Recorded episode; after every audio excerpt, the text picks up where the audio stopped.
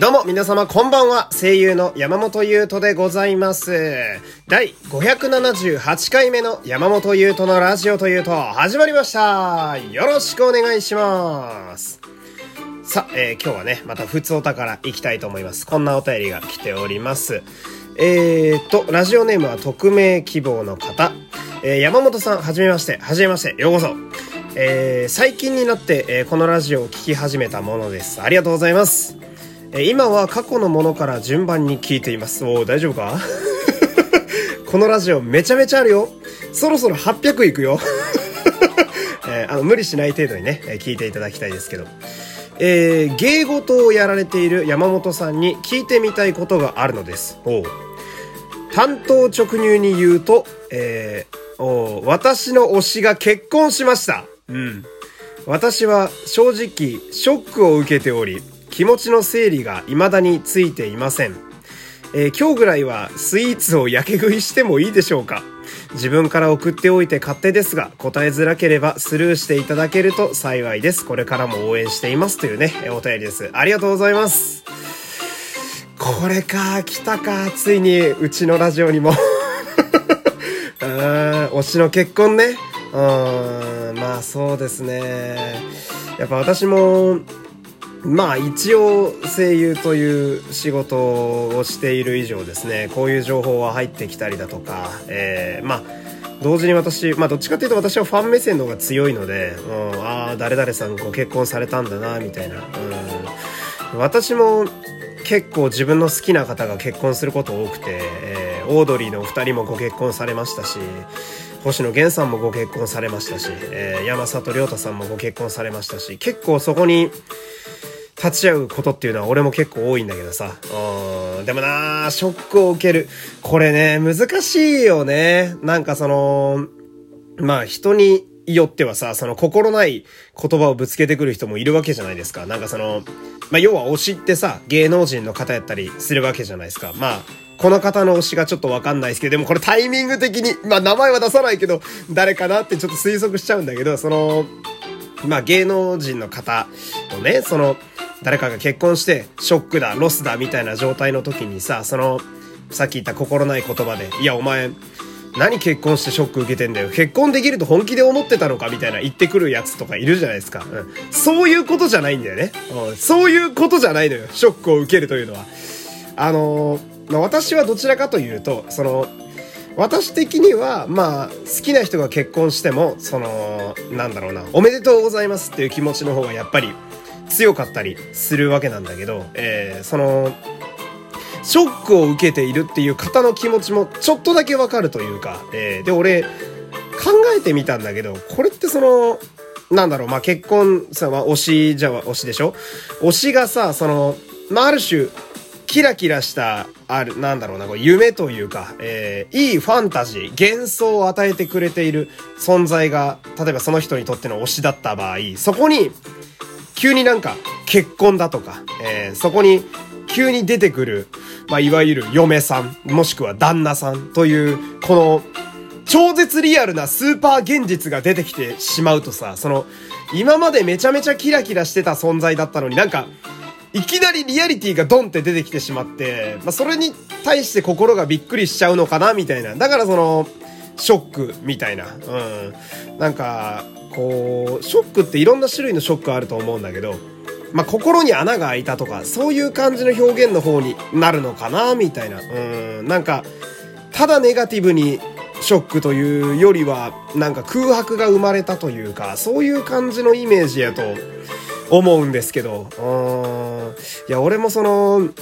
なんだろうな。まあ私、ラジオが大好きで、深夜ラジオが特に好きなんですけど、さっき挙げた、えー、山里さんもそうですし、オードリーの二人もそうですし、星野源さんもそうだったんですけど、俺が彼らが結婚って言った時に、このショックに近い感情を実はちょっとだけ抱いたことがあるんだけど、それは、その、深夜ラジオのパーソナリティってさ、その、まあ、変な話、一人だからこそ喋れる話というものもあるわけですよ。まあ、ご結婚されて、例えばお子さんが生まれたら、それで新しいトークと展開が生まれていくというのももちろんファンとしては楽しみなんだけど、なんかその、一人で戦っている時だからこそ、なんか、守、特に守るものがないから何でも言えちゃうみたいなところに期待しているリスナーとしての感情もちょっとあったりなんかして、そういう意味では、ちょっとショックも受けたりなんかするだろうな、みたいな。いや、これね、うん、この複雑な感情はね、うん、全部ではないけど、俺はちょっとわかると思う。うん、だからね、この方はまあ匿名の方ですけど、いやー、スイーツやけ食いしていいよ。今日ぐらいは食べな、もうね。うん。ケーキバイキングとか行ってさ、うん、思う存分、ちょっと自分のね、ポカンと開いちゃった空白が今あると思うから、そこを埋めるのもありなんじゃないかなと思いますね。うんいやー、この感じはね、うん、いずれ来るだろうなーなんて思ったりもしますけどね。こんな感じでいいでしょうか。えー、ちょっとわかるようになりましたね。俺もね。うん、ありがとうございます。これね、聞きづらかったと思う。こういうお便り送りづらかったよね。でも送ってくれてありがとう。俺もちょっと喋ってみたかったから、こういうのね。えー、まあ、こんな感じで、ちょっと喋りづらそうなこともね、えー、送っていただければ私、あんまり NG ないんで、えー、喋りますんでね。ぜひぜひお便りもお待ちしております。というわけで、えー、今日のまあ、本ちゃんに行きたいわけですけど、結構喋っちゃったな。えー、あの、今日、えー、東京の新国立美術館でね、今開催中の庵野秀明展に行ってきたんですよ。えー、庵野監督ですよ。あのエヴァンゲリオンで有名な庵野監督ですね。えー、でもですね、私はその、実は、触れててもおかしくない世代ではあるんですが、エヴァンゲリオンに触れたことはほぼないんですね。えー、なんとなく見てないみたいな感じのものがあって、これは皆さんも何かしらあるんじゃないかなと思うんですけど、その、世間的に超絶流行っててめちゃめちゃ有名だけど、で、私は、まあ私ね、あのー、山本優斗はどっちかというとオタク寄りの人間なんですが、だけど別にそんなに知らんなみたいな。私ガンダムとかもわりかしそっち側なんですけど、えー、エヴァに触れたことはないけど、じゃあ、庵野監督の何を目当てに見に行ったかっていうと、特撮の方なんですよ。で、この人は、特撮にめちゃめちゃ造形が深い方という印象が私にはあって、で、今もね、過去だとシン・ゴジラってね、あの素晴らしい映画作られましたけど、今も、新仮面ライダーっていうのと、新ウルトラマンっていうのを手掛けているちょうど最中でございまして、その辺の資料も見れるということで、これを楽しみに行ったわけです。で、まあ、この会場の国立新美術館、ね、私結構博物館、美術館回るの好きなんですけど、これも初めて行ったとこでね、南青山の一等地にドンと、えー、構えたところで、まあ、六本木からやや離れたところにありましてね、もう、見るからに上品な店がポツポツある、本物の金持ちが歩く場所みたいなとこでしたね。最寄りがね、乃木坂駅というね、まあ、これもね、あの、46で有名ですが、乃木坂駅ってとこで、うん、その上品すぎてね、周りにドトール的なカフェが一切ないのよ。いや別にドトールが上品じゃないって言ってるわけじゃなくて、なんか庶民的なとこが全然なくてさ、時間潰すのにちょっと困るな、みたいな場所だったんだけど、えー、で、中よ、実際の中ね。あいやもうね、ものごい数の展示があって、うん、その、アニメの原画とかもそうだし、安野さんの私物もそうだし、安野さんが、あの、アニメとか特撮の昔のものをなんか保存する活動をされてるんだけど、そこにあった昔の貴重な資料とかもいろいろほんと山ほどあって、あの、まあ私は、全部をつぶさに見たわけではないんですが、流し見みたいな感じの状態で見ても、全部見終わるまで1時間半ぐらいはかかったっていう、うん、膨大な数の展示があって満足度が非常に高かったですね。えー、で、展示の内容的にはそのアニメ6特撮4ぐらいの割合で置いてあって、まあその、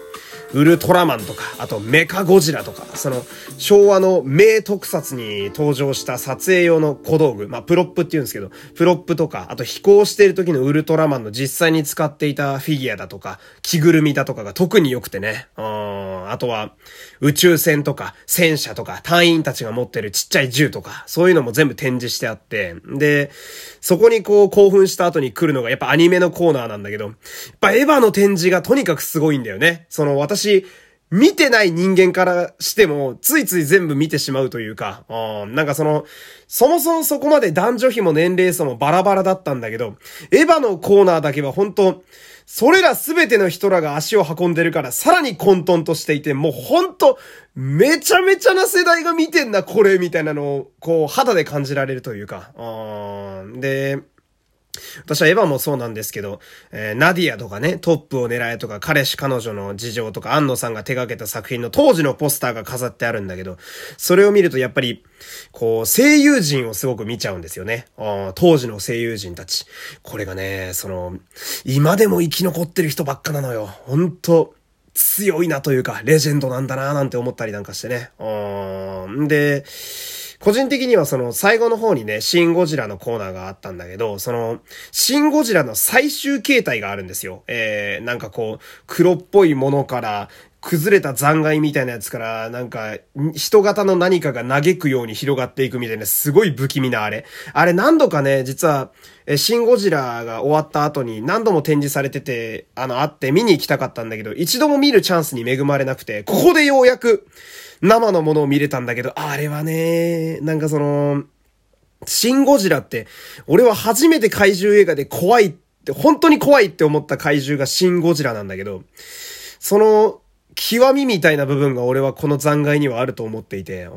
の、見ただけで不安になる感じあれがね、好きなのよ。あれが生で見れて写真バシバシ撮れたのが非常に嬉しかったですね。えー、んで、一番最後は、シン・ゴジラと、そしてシン・仮面ライダー。で、シン・ウルトラマンに見送られて、えー、安野秀明展は終わっていくという。あのー、総合的に見ても非常に良かったですね。あまあ、安野さんの作品が一個でも好きなものがある方は、もしくは興味のない方でも十分楽しめるんじゃないかなという、そういう展示でございました。まだまだね、えー、やってるみたいなんで、もしご興味ある方はね、ぜひ足を運んでいただければなと思います。まあ今ね、時代的にあんま強くも進められないんですが。というわけで、えー、今日も最後までお付き合いありがとうございました。山本優斗でした。また次回、さよなら Doug.